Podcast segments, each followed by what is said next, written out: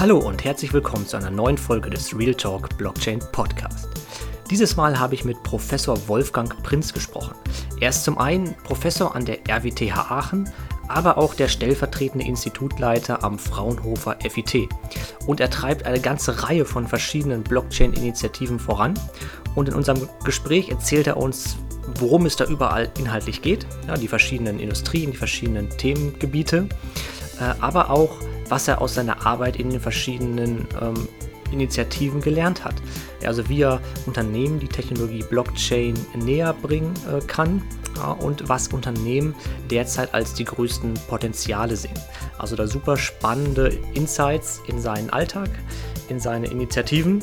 Und jetzt wünsche ich euch sehr viel Spaß bei dem spannenden Gespräch. Ja, äh, guten Abend, Herr Professor Prinz. Ähm, für die Leute, die Sie noch gar nicht kennen, können Sie sich da einmal kurz vorstellen, wer Sie sind, was Sie machen und auf welchen Gebieten Sie tätig sind? Ja, gerne. Guten Abend zusammen. Ähm, Wolfgang Prinz ist mein Name. Ich bin aktuell stellvertretender Leiter des Fraunhofer Instituts für angewandte Informationstechnik, habe zusätzlich eine Professur an der RWTH Aachen im Bereich Informatik, dort speziell das Forschungsgebiet Kooperationssysteme, habe selber vor vielen Jahren in Bonn Informatik studiert, dann nachher in England, in Nottingham promoviert und leite speziell jetzt am Fraunhofer Institut den Bereich Kooperationssysteme, in dem wir uns mit kooperationsunterstützenden Technologien beschäftigen und ähm, haben aus diesem Bereich heraus zusammen mit anderen Kollegen auch das Fraunhofer Blockchain Lab gegründet, in dem wir dann verschiedene Blockchain äh, relevante Forschungsprojekte und Umsetzungsprojekte durchführen. Mhm. Wie sind Sie persönlich denn zum Thema Blockchain gekommen? Also was, was finden Sie daran interessant und wie haben Sie eigentlich das erste Mal von dem ganzen Thema erfahren? Ja. ja, das war vor vielen Jahren das erste Mal, als so das, äh, die ersten Artikel unter anderem auch im Spiegel und in anderen Zeitungen über Bitcoins erschienen. Mhm. Und ich muss zugeben, dann habe ich damals auch mal die Software auf dem Spielecomputer meines Sohnes installiert und dachte mir aber, naja, das ist doch irgendwie nichts. Und äh, Gott sei Dank hatte ich zu diesem Zeitpunkt nichts gemeint. Also ich habe es dann auch wieder alles abgeschaltet. Und dann vor fünf, äh, gut fünf Jahren äh, haben wir uns das Thema, des Themas wieder angenommen, weil wir merkten, dass das eine Technologie ist, die eben nicht nur Kryptowährungen unterstützt, sondern konkret auch Businessprozesse unterstützen kann, dezentral orientierte Netzwerke unterstützen kann. Und wir sahen dann doch, doch ein sehr interessantes Forschungsgebiet.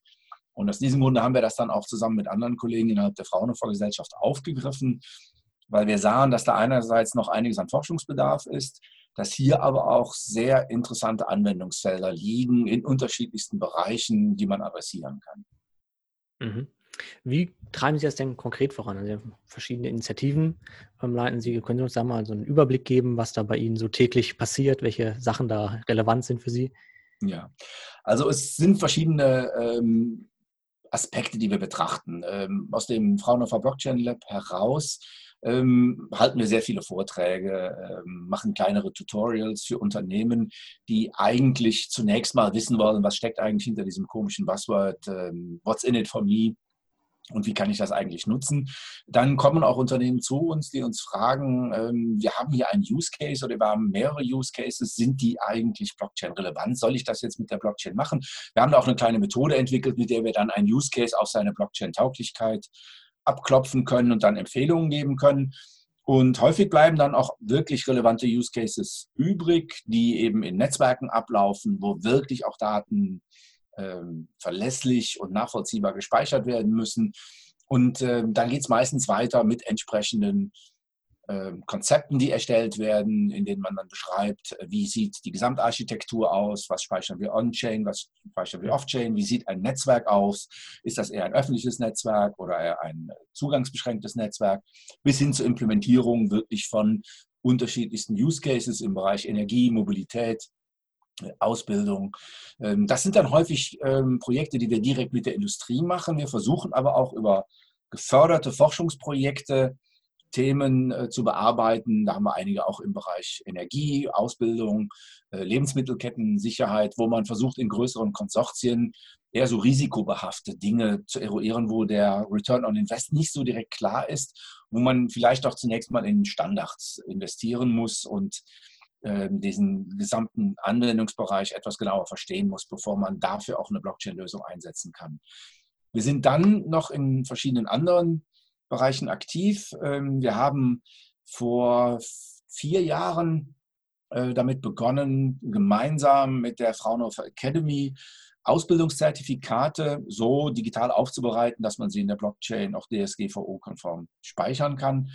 Das ist eine Initiative, wo wir einfach gesagt haben, man muss da mal was ausprobieren, ähm, denn Ausbildungszertifikate, Zeugnisse werden auch häufig gefälscht. Ähm, es gibt sogar Webseiten, wo Sie sich Promotionen und ähnliche äh, Urkunden kaufen können.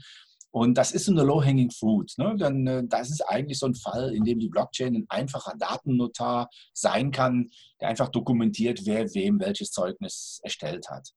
Und ähm, als wir das so zunächst mal für die Fraunhofer Academy und innerhalb von Fraunhofers, äh, Fraunhofer entwickelt und erprobt haben, kamen dann noch andere hinzu. Ähm, sehr intensiv die TH Lübeck, der Andreas Wittke, der da sehr aktiv auch unterwegs war. Und wir haben dann aus diesem kleinen Kreis heraus Digizerz gegründet. Das ist eine Gemeinschaft von Universitäten und Forschungseinrichtungen, die sich einfach damit beschäftigen, wie man Ausbildungszertifikate auf einer Blockchain speichern kann und welche Möglichkeiten es dazu gibt. Das ist im Moment ein loser Verein, der auch ein ähm, Permission Blockchain Netzwerk betreibt, in dem einfach experimentiert werden kann mit diesen Ausbildungszertifikaten. Da heraus ist mittlerweile aber auch ein produktives Netz entstanden, in dem die Fraunhofer Academy sowie jetzt auch seit letzter Woche die TH Lübeck erste Zertifikate speichert, die auch dann offiziell vergeben werden. Ja, also die mhm. Teilnehmer bekommen natürlich immer noch ein Papierdokument, aber die bekommen dann jetzt auch ein digitales Zertifikat in Form eines Open Badges, das dann über die Blockchain auch geprüft werden kann. Das ist eine Initiative, wo wir, wo wir versuchen im Bildungssektor, speziell auch in der Weiterbildung, also in der eher kommerziellen Weiterbildung ähm, eine Dienstleistung anzubieten und hier auch eine Community zu bilden, die ein solches Netzwerk baut. Wir sind mhm. dann auch aktiv bei Blocksberg. Das ist ja eine Initiative der Max-Planck-Gesellschaft, ähm, die sehr interessant ist und ähm, die dieses Blocksberg-Netzwerk ins Leben gerufen haben. Wir betreiben dafür die Fraunhofer Gesellschaft in Knoten und versuchen hier auch aktiv äh, mitzuwirken und an verschiedenen Prototypen mitzuarbeiten. Ich finde, das ist ein wunderbares Netzwerk, das auch sehr gut zur Ausbildung genutzt werden kann, in dem auch Studenten erproben können, erste Smart Contracts erproben können, nachdem sie so die ersten kleinen Netzwerke aus ihren eigenen Rechnern erstmal installiert haben, so etwas auch mal in einem größeren Netzwerk zu erproben und da vielleicht auch später sinnvolle Use Cases äh, zu entwickeln auf dieser Basis, bis hin zu Startup-Ideen. Mhm. Dann Wie ist offen, da noch der Mhm. Wie, wie, offen denken Sie denn, sind die Studenten? Also was ist also Ihre Erfahrung? Also gerade auch junge Leute, wie offen sind die dem Thema gegenüber? Ähm, relativ offen. Also es ist so, wir haben jetzt äh, von Fraunhofer aus verschiedene Seminare schon durchgeführt äh, an der RWTH Aachen, ähm, wo wir dann Studenten in einem Praktikum an die Blockchain heranführen. Das begann zunächst damit, dass wir äh, einfach gesagt haben, Mensch, schaut euch mal die Technologie an, versucht mal etwas lokal auf euren virtuellen Maschinen zu installieren und experimentiert mal damit rum. Da haben wir alle zusammen viel gelernt. Das war so vor vier Jahren.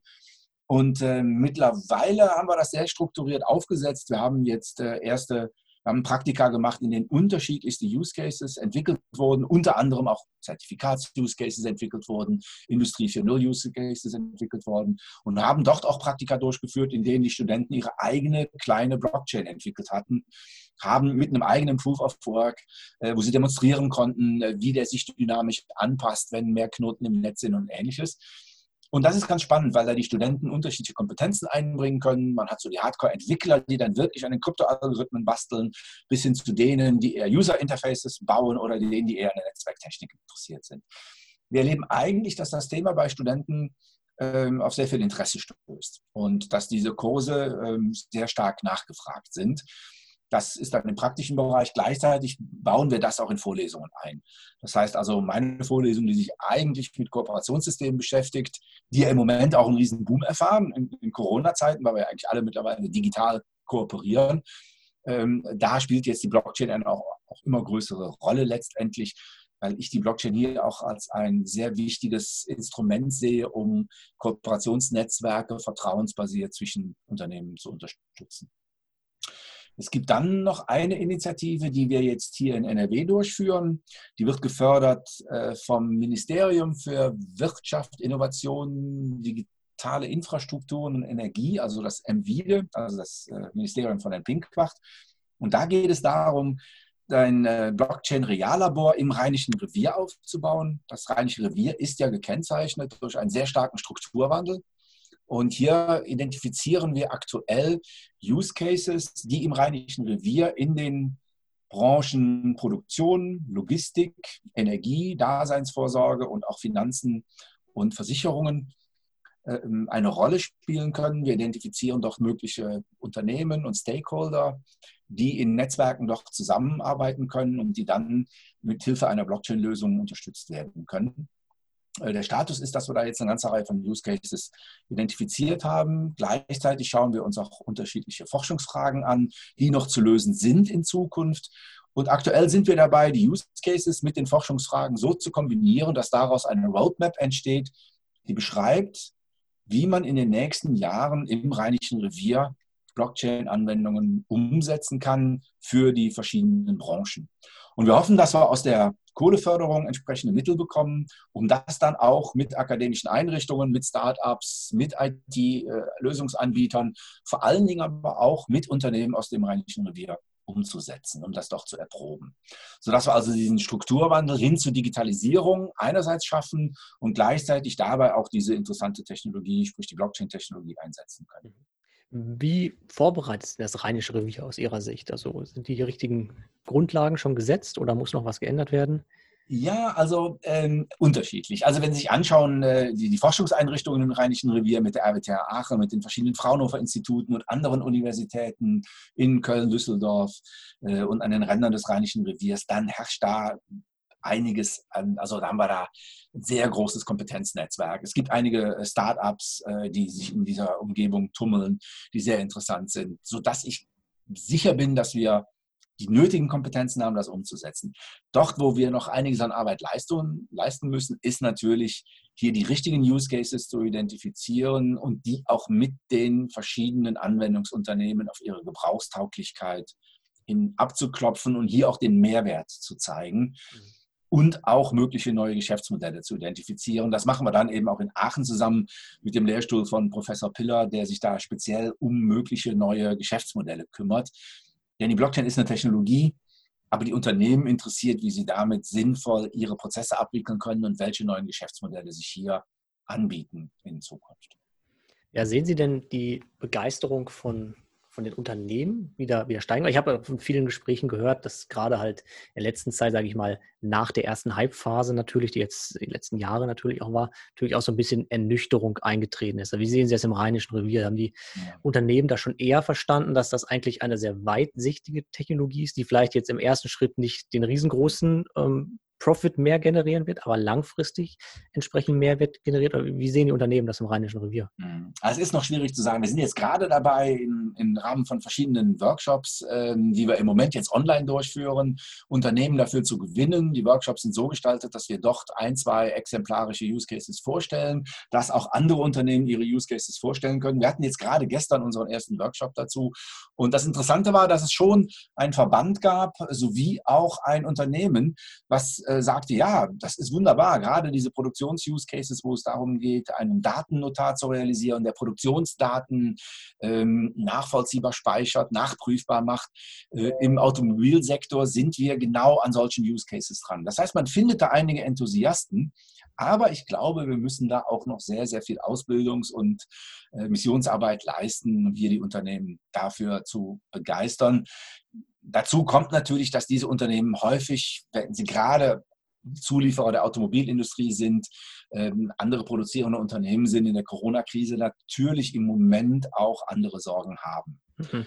Ja, und ich denke, hier müssen wir sicherlich auch die Unternehmen darin unterstützen, dass sie sich jetzt schon auf die Digitalisierung entsprechend vorbereiten, neue Geschäftsmodelle finden und auch neue Formen der Zusammenarbeit finden, damit nicht jetzt versucht wird, auch mit den großartigen Unterstützungen, die die Politik da auch leistet, einfach das Alte und die alten Prozesse zementiert werden, sondern gleich versucht wird, auf neue Prozesse zu setzen.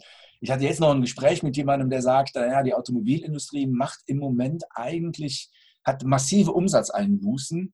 Und wer keine Umsatzeinbußen hat, ist eigentlich Tesla, weil die komplett ihren Betrieb, Vertrieb digitalisiert haben und hier jetzt sogar eher äh, Umsatzsteigerungen erfahren. Ja, und da erkennen wir, dass sie eigentlich jetzt schon dafür gesorgt werden muss, wie man in solchen Krisen zukunftssicher wird und nicht nur versucht, dann auch mit den Fördermitteln äh, alte Prozesse, alte Strukturen einfach wieder zu beleben, sondern jetzt schon zu überlegen, wie man das mit den neuen Strukturen besser schaffen kann. Mhm. Wie helfen Sie den Unternehmen? Also für Unternehmen ist es halt sehr schwer, sich von den jetzigen Prozessen zu lösen. Das ist natürlich mhm. auch never change a winning team. Ja, es, genau. es, läuft, es funktioniert, der Umsatz ist wahrscheinlich auch da. Wie helfen Sie den Unternehmen denn eben mal einen Schritt zurückzugehen und sagen, jetzt mal hinsetzen und gucken, wie muss das denn eigentlich mal komplett neu gedacht aussehen?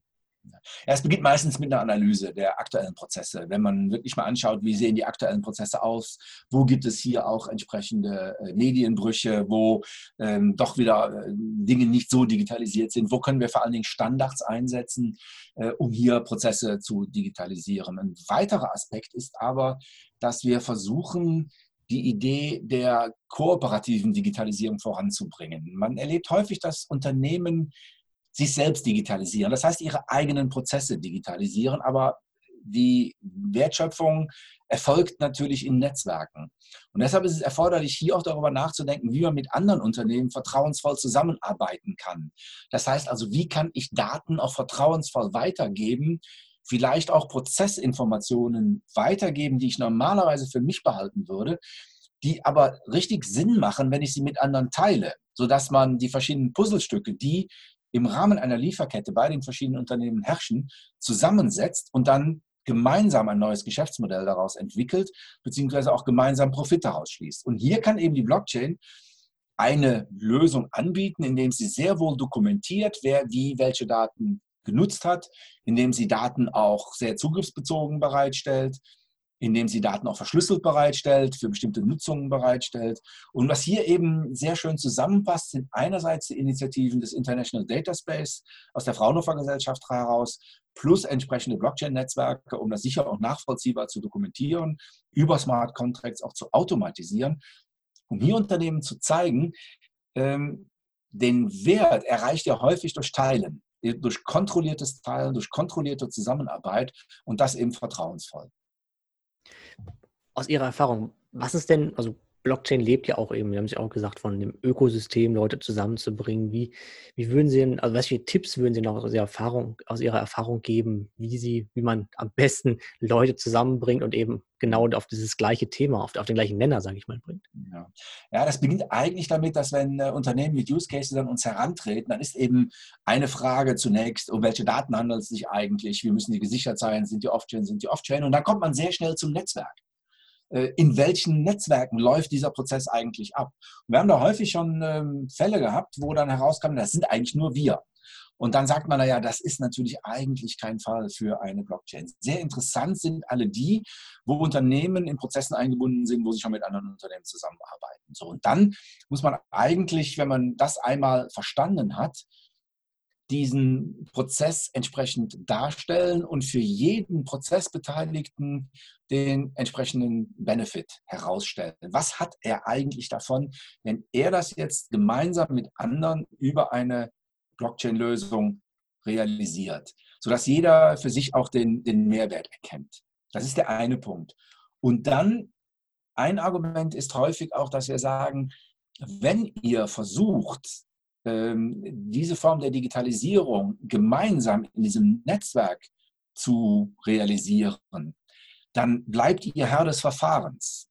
Dann droht nicht, dass eure Produkte später von anderen, dann kommen wir zu den großen GAFAs, ne, Google und Amazons, letztendlich über eine Vertriebsplattform vermarktet werden, die den Mehrwert erzielen, die eigentlich die Nutzungsdaten daraus ziehen und ihr nur noch Lieferanten des reinen Produktes, das heißt von Blech, Elektronik, Maschinen und Ähnlichem werdet. Wenn ihr es aber schafft, die richtigen Wertschöpfungsnetzwerke zu identifizieren und den Prozess in eigener Hand Blockchain-basiert umzusetzen, dann bleibt ihr Herr des Verfahrens. Und das ist oft ein Argument, was dann bei den Unternehmen auch gehört wird und vielleicht noch ein anderer Aspekt. Ähm, ist der, ähm, der diesjährige Digitalgipfel hatte ja das große Thema Plattformen. Und mittlerweile sollte ja, oder die Vision ist ja, dass wir aus allen Produkten eine Plattform machen. Also ein Motor, ein Getriebeteil, alles ist in irgendeiner Weise eine Plattform. Und hier besteht genau die Gefahr, dass dann die großen Plattformbetreiber kommen und sagen, wir haben die Lösung dafür. Wir bieten euch hier ähm, die cloud-basierte an. Ihr müsst uns nur noch die Metadaten liefern und ein bisschen Automatisierungs-Know-how ähm, und dann automatisieren wir euch ähm, oder dann realisieren wir für euch diese Plattform für dieses Produkt. Das ist eine Lösung, aber damit verliert man eigentlich die Herrschaft über diese Plattform. Die, der andere Ansatz ist zu sagen, na, überlegen wir doch mal, wie ein digitaler Schatten, wie ein digitaler Zwilling dieses Produktes aussehen kann und wie ich den mithilfe von Smart Contracts, Chain Code oder wie auch immer man das dann nennt, in einer Blockchain unterbringen kann. Und dann selber Produkte auf den Markt bringe, die eine eigene Digitalisierungskomponente haben, die in einem zum Beispiel verbandsgesteuerten oder netzwerkgesteuerten ähm, Netzwerk realisiert wird. Das heißt, sie verkaufen ihr Produkt, zu dem Produkt gehört aber auch ein Smart Contract und dieser Smart Contract, der ist vielleicht nur ein reiner Datennotar, in dem er lockt, was mit dem Produkt passiert, so eine Art Fahrtenbuch ähm, oder eine Art Betriebsbuch für eine Maschine oder für ein Produkt, bis hin, dass man darüber natürlich auch Geschäftsmodelle rund um Pay-per-Use mit entsprechenden Finanzierungsmöglichkeiten und Versicherungsmodellen oder ähnlichem abbilden kann. Und das sind dann natürlich ganz interessante Use Cases, wo aus einem Hersteller von Maschinenprodukten oder anderen Elektronikprodukten auf einmal auch ein Hersteller oder ein Anbieter von zusätzlichen Dienstleistungen und Plattformen werden kann, die über die Blockchain an die Produkte gebunden sind. Mhm. Was sehen Sie als, als weitere Schritte dann? Also wenn Sie sagen, okay, das Unternehmen hat die Idee verstanden und eben genau sich diese Gedanken gemacht und findet es absolut spannend, ähm, was ist aus Ihrer Sicht dann denn der nächste Schritt, um das dann zu realisieren? Also was, was sollte danach erfolgen? Ja, also mittlerweile geht es ja relativ schnell, durch die zur Verfügung stehenden Plattformen dort auch Prototypen zu entwickeln oder MVPs zu entwickeln, mit denen man demonstrieren kann, wie das aussieht, vor allen Dingen mit denen man auch erproben kann, wie passt das in das Unternehmens, in die Unternehmensprozesse und in das schon, in die schon existierenden Unternehmens-IT-Lösungen. Ähm, mit den entsprechenden Schnittstellen. Wie müssen zum Beispiel auch die IT-Lösungen erweitert werden, wenn wir davon ausgehen, dass jedes Produkt auf einmal eine digitale Identität hat, äh, die vielleicht nach dem W3C-Modell abgewickelt ist oder bestimmte Capabilities hat oder Credentials besitzt, die wir abwickeln. Und das erfordert ja stellenweise auch Erweiterungen, eventuell meines eigenen ERP-Systems, dass ich da ganz neue Datenformate aufnehmen muss. Das heißt also, man erprobt erstmal, wie das Ganze dann auch in die eigene IT passt. Und dann versucht man relativ schnell mit den anderen Partnern in diesem Netzwerk ein Konsortium zu bilden, das dann auch so etwas zunächst einmal gemeinsam erprobt. Und das ist im Moment noch die Schwierigkeit, weil man muss ja eigentlich nicht nur ein Unternehmen erzeugen, man muss ja mehrere Unternehmen überzeugen.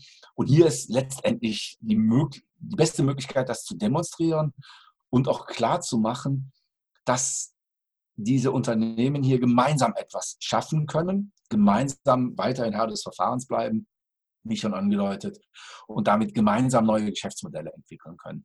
Das ist eigentlich diese Idee nach den neuen Geschäftsmodellen, der zusätzlichen Wertschöpfung. Das ist das, wo, unter, wo Unternehmen positiv reagieren, einfach eine coole technische Lösung anzubieten. Dann entsteht immer wieder die Fragestellung, ja, das kann ich doch eigentlich auch mit einer Datenbank machen. Ja, was in vielen Fällen der Fall ist, wo man dann aber nicht so gut in einem Netzwerk neue Geschäftsmodelle aufsetzen kann. Ja, wie sehen Sie die, auch die politischen Rahmen? Sie haben eben schon mal in einem Nebensatz DSGVO erwähnt. Mhm. Ähm, wie sieht es da jetzt äh, in NRW, im Rheinischen Revier, aber auch in, in, Deutschland eigentlich aus? Also wie sehen Sie da so die, die Rahmenbedingungen? Ist da alles schon, sind die Weichen gestellt? Oder, Politik scheint ja in die richtige Richtung zumindest zu denken, aber was, was sehen Sie da, muss sich noch ändern? Ja, also die, äh, ich glaube, wir haben hier einen Glücksfall mit dem Rheinischen. Also einerseits ist es natürlich für, die, für das Rheinische Revier äh, eine große Herausforderung. Ne? Wir haben hier einen starken Strukturwandel, Abbau der großen Kraftwerke, des Braunkohletagebaus und ähnliches. Das sind schon Herausforderungen, die man jetzt nicht so einfach wegreden kann und sagen kann, die Digitalisierung wird es richten. Aber andererseits haben wir damit jetzt auch eine große Chance. Und ich sehe im Moment ähm, starken Rückenwind aus der Politik, speziell aus den Kollegen, mit denen wir hier in MWIDE zusammenarbeiten, die hier auch ein großes Potenzial sehen. Und die eigentlich, und das finde ich sehr, sehr faszinierend, ähm, sehr viele Ideen entwickeln und auch Herausforderungen hören möchten, wie die Politik reagieren muss, um neue technische Möglichkeiten zu, zu ermöglichen. Bis hin dazu, dass man auch äh, wirklich anbietet, möglicherweise eventuell ähm, äh, Sandboxes zu bilden, in denen man dann auch mal äh, nicht im rechtsfreien Raum, aber mit etwas geänderten Regularien operieren mhm. kann. Ja. Wir sehen das ja jetzt gerade in der Corona-Krise, was jetzt auf einmal alles möglich ist, auch mit digitalen Unterschriften und was auf einmal alles digital geht.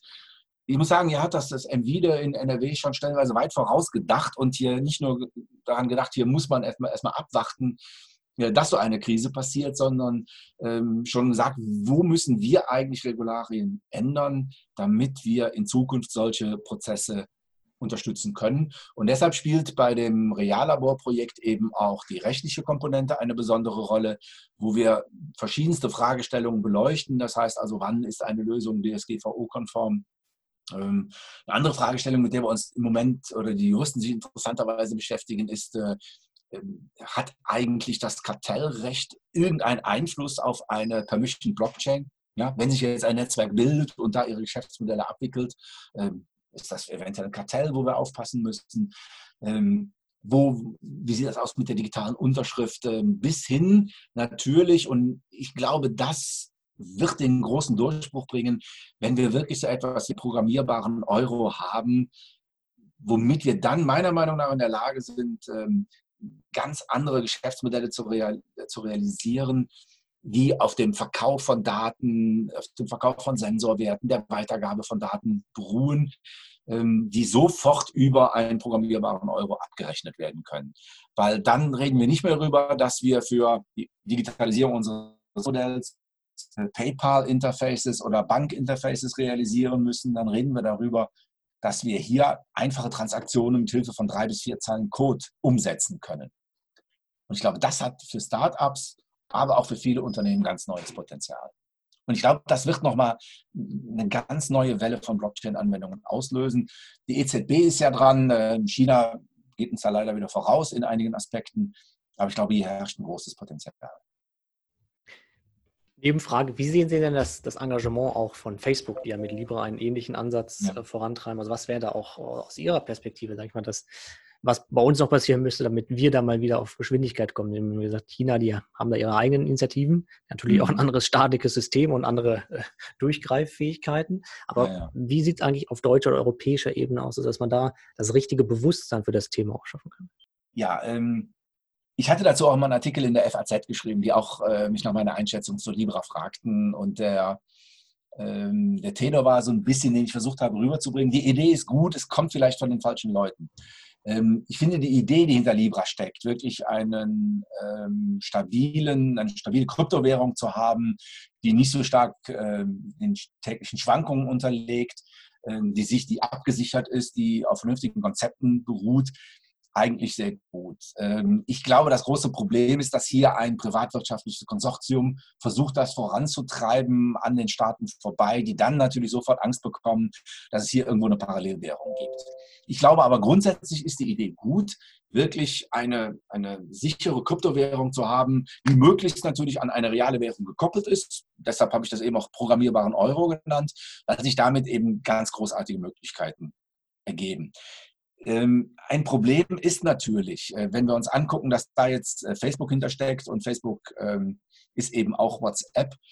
Ähm, die haben einen riesen Vorteil. Die haben jetzt schon Milliarden von Nutzern und über ihre sozialen Medien. Und die werden sehr schnell in der Lage sein, die Bezahlung mit dieser neuen Kryptowährung sehr benutzerfreundlich und sehr einfach zu gestalten.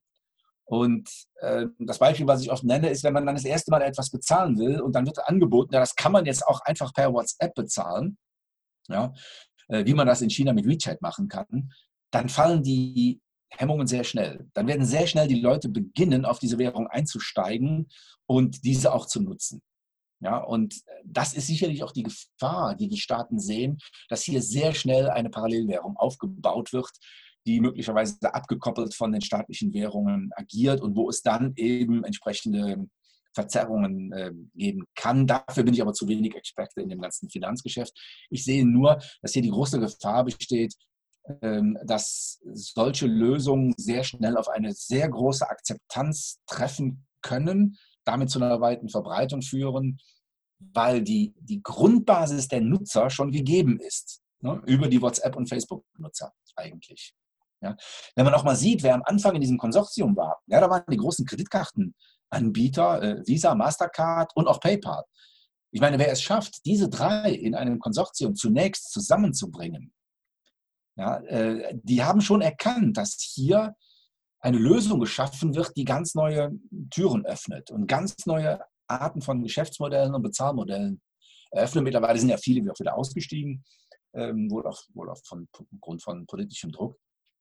Aber ich glaube, dass da sehr großes Potenzial steckt. Und eigentlich ist diese Idee, die hinter Libra steckt, eine Idee, die man jetzt innerhalb des Euros umsetzen sollte. Und man kann hoffen, Frau Lagarde hat ja ähnliche Andeutungen gemacht, dass die EZB auch in diese Richtung marschiert. Dann bleibt nur noch zu hoffen, dass ja schnell Ergebnisse folgen. Herr Professor Prinz, wie informieren Sie sich über das Thema Blockchain? Also wo, wo schauen Sie nach, ähm, um auf dem Laufenden zu bleiben bei dem Thema? Ja, es gibt ja verschiedene äh, Medien, äh, Webseiten, die man äh, konsultiert, sehr viel auch über LinkedIn, man folgt da verschiedenen Leuten. Ähm, das ist so das, was man so mitbekommt aus der Startup-Szene und aus der ähm, gesamten, ähm, ja, so der, der mehr so ähm, kommerziellen Szene. Wir haben auch Kontakte zu einigen Unternehmen, ähm, die in diesem Umfeld aktiv sind.